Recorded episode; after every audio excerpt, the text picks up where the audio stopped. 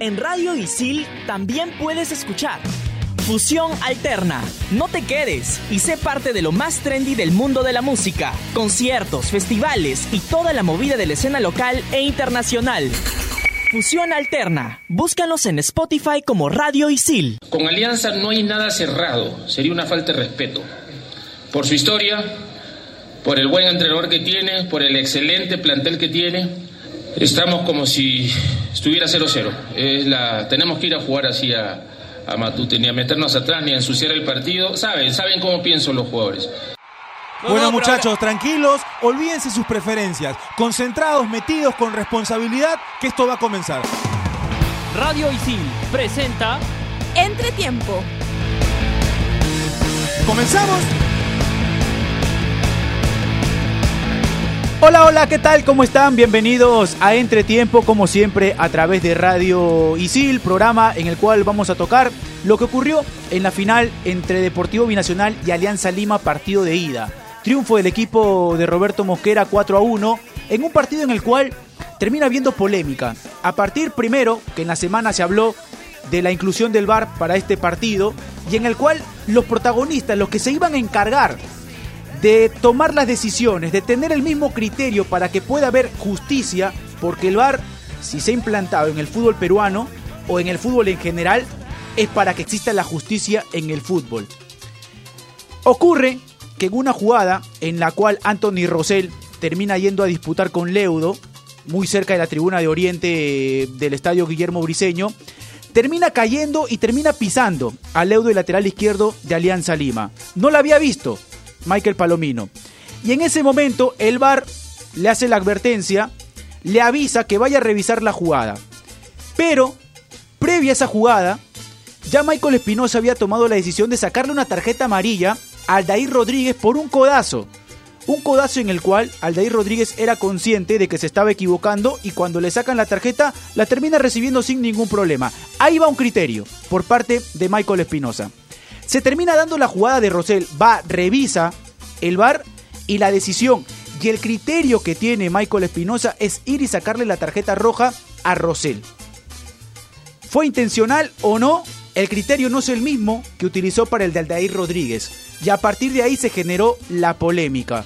No termina siendo un buen arbitraje de Palomino, el VAR no terminó siendo un apoyo para poder encontrar esa justicia que se está buscando en el fútbol.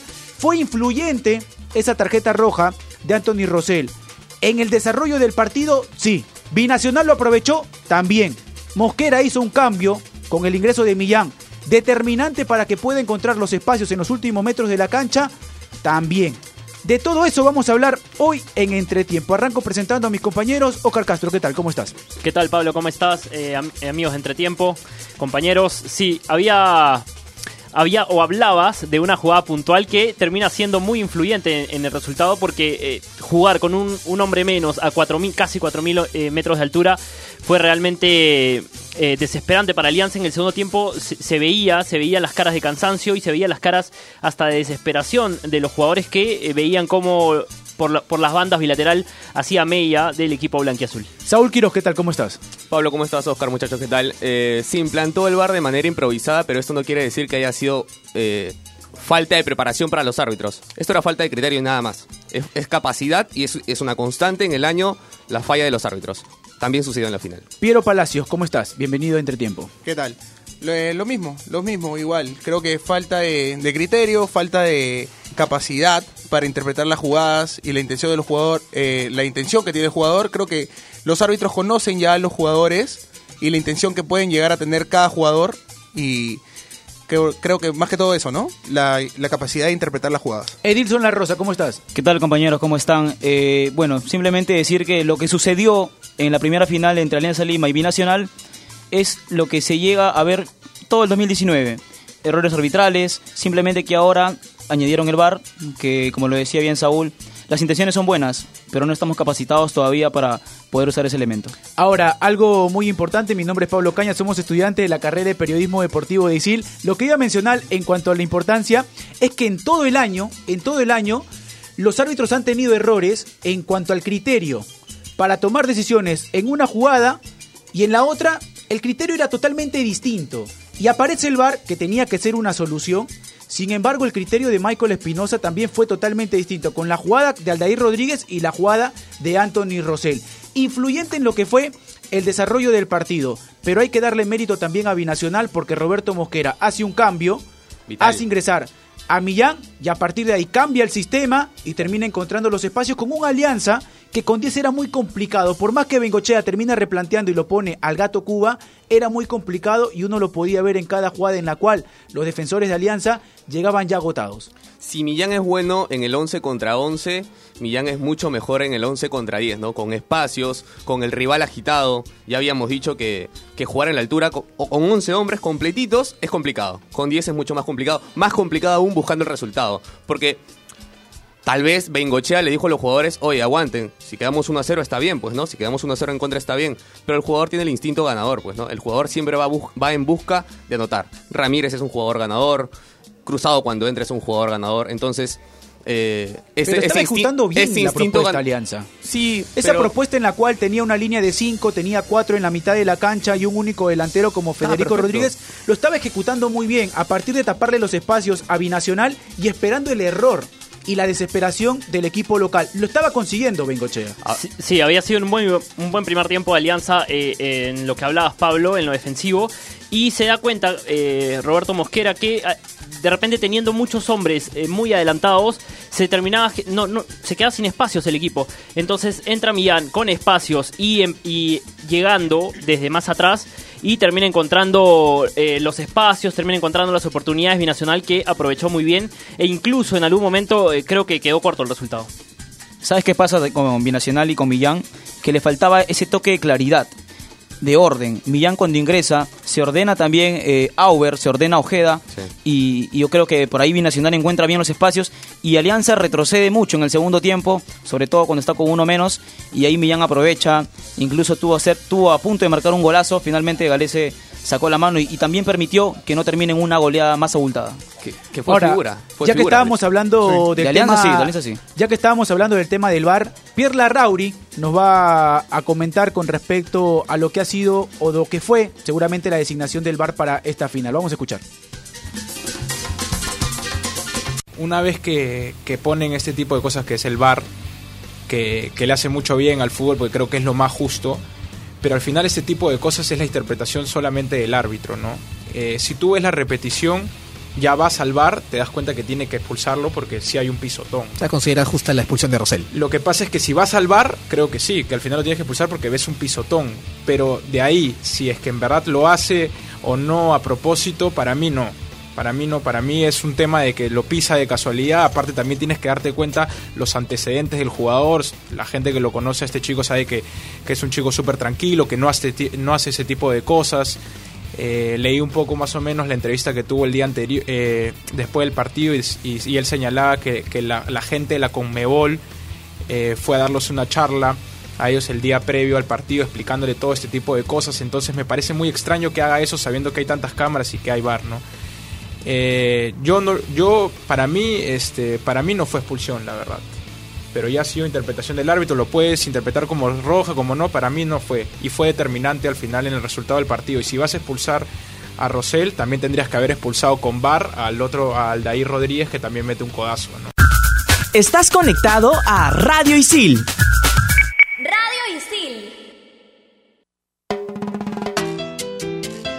Ahí estaban las declaraciones de Pierre Larrauri, futbolista de Deportivo Municipal, quien nos habló con respecto a lo que él fue el VAR. Él mencionaba el tema de los antecedentes también que puede tener un futbolista y que tendría que considerar el árbitro para las tomas de decisiones. Vamos a escuchar la voz del hincha porque hay una pregunta interesante ya calentando lo que va a ser ese partido de vuelta entre Alianza y Binacional el domingo a las 3 y 30 en Matute.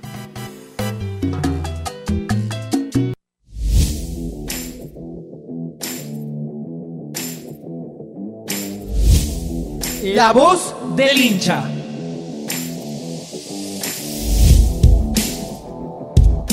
Muchas gracias muchachos por el pase y bienvenidos a una secuencia más de La Voz del Hincha.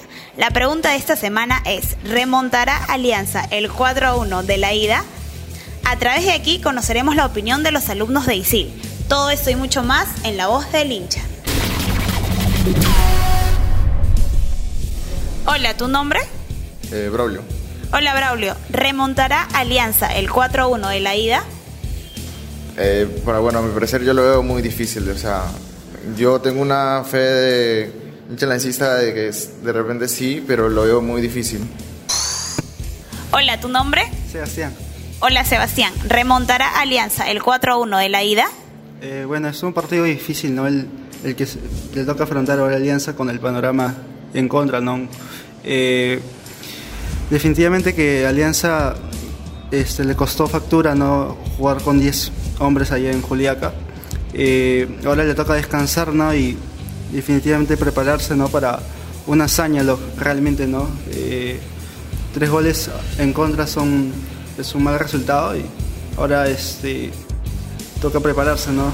Este, sin duda que ese gol le da cierta esperanza a Alianza para poder al menos este, intentar eh, lograr un resultado. Y bueno, si, si no se da, este, ahí tiene este, una buena este, camada de jugadores que, que puede eh, llevar a la Libertadores y, ¿por qué no, este, intentar pasar de fase? Hola, ¿tu nombre? Carlos. Hola, Carlos. ¿Remontará Alianza el 4-1 de la ida?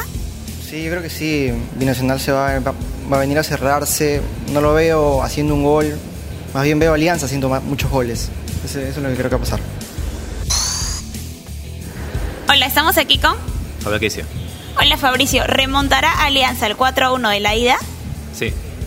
Porque, bueno, en el partido de ayer, eh, Alianza prácticamente pierde el partido por la expulsión y allá en Matute van a tener 11 y recordemos que allá en Juliaca cuando empataron 0 a 0 Alianza tuvo, bueno, fa- falló dos penales pero tuvo oportunidad de ganar y en su cancha yo pienso que fácilmente puede voltearlo. Y para finalizar esta pregunta, en mi opinión, yo creo que sí es posible remontar ese 4-1, pero también Alianza se enfrentará a un binacional que va a salir a cuidar su, su ventaja que tiene. Entonces Alianza tiene que salir a matar desde el primer minuto. Y creo que es algo que Pablo Bengochea lo va a plantear desde el comienzo. Entonces si Alianza se va al entretiempo con dos goles de ventaja, puede ser posible de que remonte este resultado. Paso la pregunta a la mesa y eso fue la voz del hincha.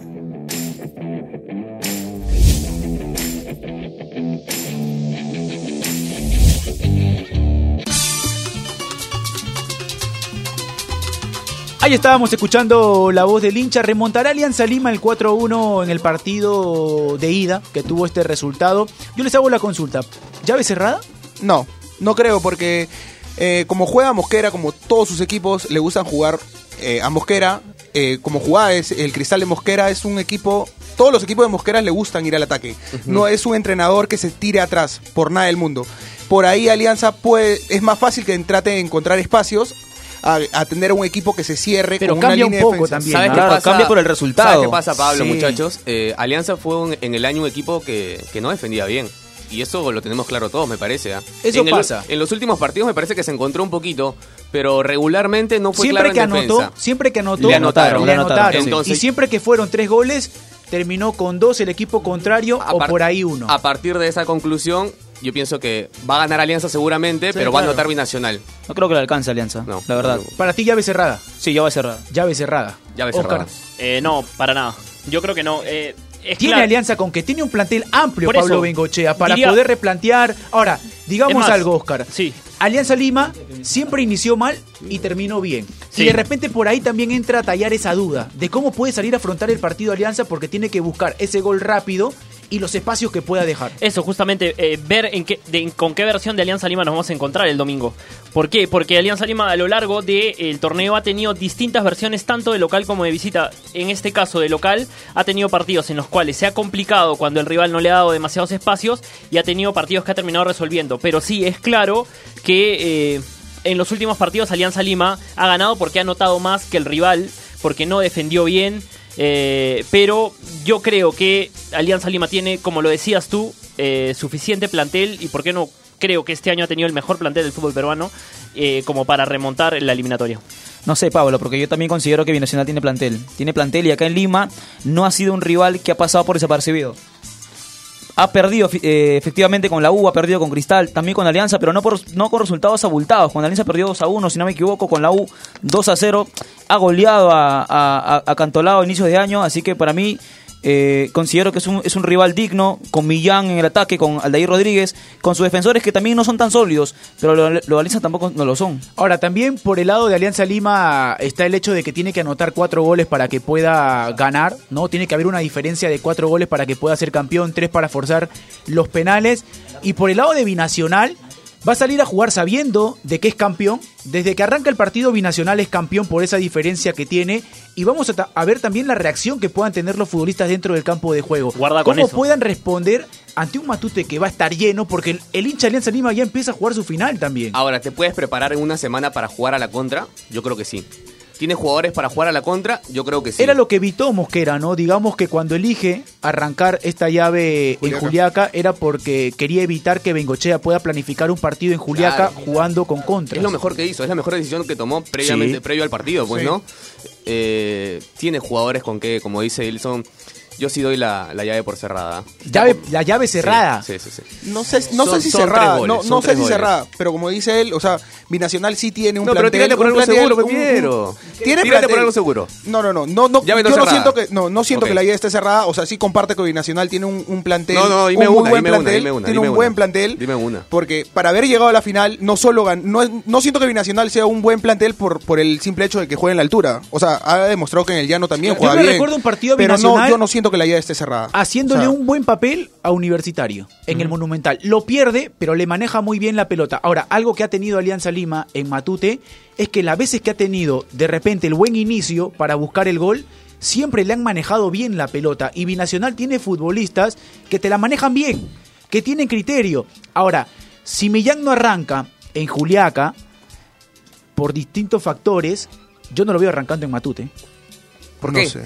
Porque, siento, más porque siento que la propuesta de Binacional, yo no creo que Binacional le salga a jugar el partido de igual a igual a Alianza en Matute. No sé. Si tú le sales a jugar de igual a igual a Alianza, Alianza te puede meter uno, te puede meter dos, te puede meter tres, tú le puedes manejar la pelota, pero Alianza ya demostró que en el aspecto defensivo lo trabaja bien y este, en esta última recta del torneo clausura y lo que tiene con Cristal le terminaron respondiendo. Ahora, meterte totalmente me parece que no es una carta de Roberto De. Y- Sí. y- No lo veo ahí. no Y yo creo que tener a Millán eh, en el equipo te asegura tener Ten- la pelota, tenencia de balón, tener eh, la pelota. rotarlo. Yo siento que con tres en la mitad de la cancha, Leudo, Tello y Auber es lo indicado. Ahora, esta es una buena pregunta. ¿Tiene Alianza con qué generar fútbol?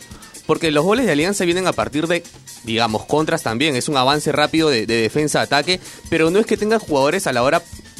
Tiene cruzado, ¿no? Pero no se ha visto en el año generación de juego, juego. y un Va a pase buscar las filtrado bandas. para... Va a buscar las bandas. Y las pelotas Es con paradas. Quevedo, con Felucho y lo más seguro es que los dos terminen Y si, siendo tú, en el y ataque. si tú me dices que vas a buscar las Federico bandas, yo tengo cómo Balboa. Si tú me dices que vas a buscar las bandas, yo tengo cómo defenderme. La Ahora, tengo clarita, en una semana me preparo Reyes, totalmente. Sí, lo puede preparar Roberto Mosquera. bueno, una pero, cosa es lo que pasa en el partido, pero, ¿no? pero ¿qué va a preparar Mosquera? Yo te hago la pregunta. ¿Qué va a preparar? Vamos a escucharlo. Vamos a escuchar a Roberto Mosquera. Ustedes no se pueden imaginar lo golpeados eh, que hemos estado. Hemos visto de cerca cómo se va un- una persona tan querida para nosotros. Eh, regreso a lo que significa la experiencia estaba totalmente convencido que íbamos a tener 10, 12 minutos divagando en el campo, ¿no? Mirando a ver si estaba Juan Pablo ahí y una distracción tremenda. Creo que son los 12, 15 minutos más bajos. Al margen de lo bien que defiende Alianza, ¿no? Yo nunca me he quejado si juega un entrenador con 10 o con 20 atrás. Yo respeto y más tengo que respetar a Bengochea, a quien le acabo de agradecer el gesto que tuvo de que nosotros escojamos el día que estuviéramos predispuestos, ¿no? Bueno, hoy día estábamos predispuestos, ¿no? Porque teníamos una deuda con, con Juan Pablo. Eh, segundo tiempo diferente, ¿no? Eh, la pregunta es si, si tenía 11 alianzas, no lo sé. Creo que estábamos determinados a ganar este partido. Y la entrada de Millán, que es un genio, obviamente que hizo que volviéramos a encadenar, ¿no? Con la, con la, con la pausa esa que tiene, pero con la rapidez mental. unió todos esos cabos que estaban sueltos y creo que hicimos un segundo tiempo para soñar, ¿no? Un fútbol de, de primer nivel, al margen de cuántos tiene rival o cuántos no tiene. Eh, hay que hacer cuatro goles, ¿no? En un partido de, de final, así que he felicitado a mis, a mis jugadores. Estás conectado a Radio Isil. Radio Isil.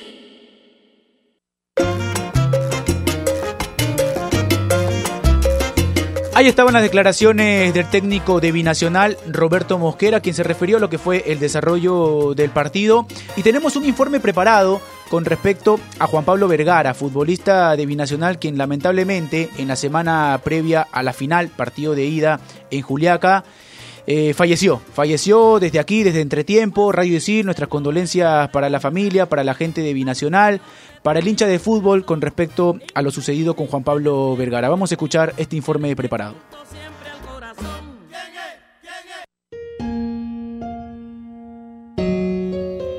Lunes 2 de diciembre, el fútbol nacional se puso de luto tras el fallecimiento de Juan Pablo Vergara. El futbolista de 34 años fue pieza fundamental de la campaña que tuvo el cuadro puneño esta temporada, llegando a anotar seis goles. Vergara debutó en el fútbol peruano en el 2003 jugando para Universitario de Deportes. Además, en Sport Boys, César Vallejo, Garcilaso y Sport Loreto para el 2016 llegar a UTC, club donde mostró su mejor nivel. Con los cajamarquinos disputó 107 partidos, logrando marcar 24 tantos. Tras tres años en UTC, en el 2019, llegó a Binacional logrando su primer título tras ganar el torneo Apertura. Nos dejó con gratos momentos que siempre serán recordados en el fútbol peruano.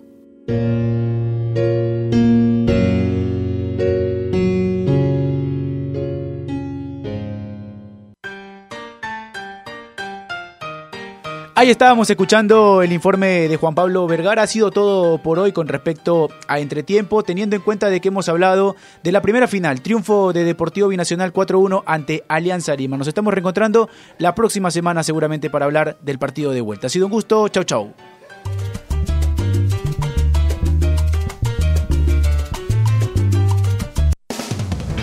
Radio Isil presentó Entretiempo.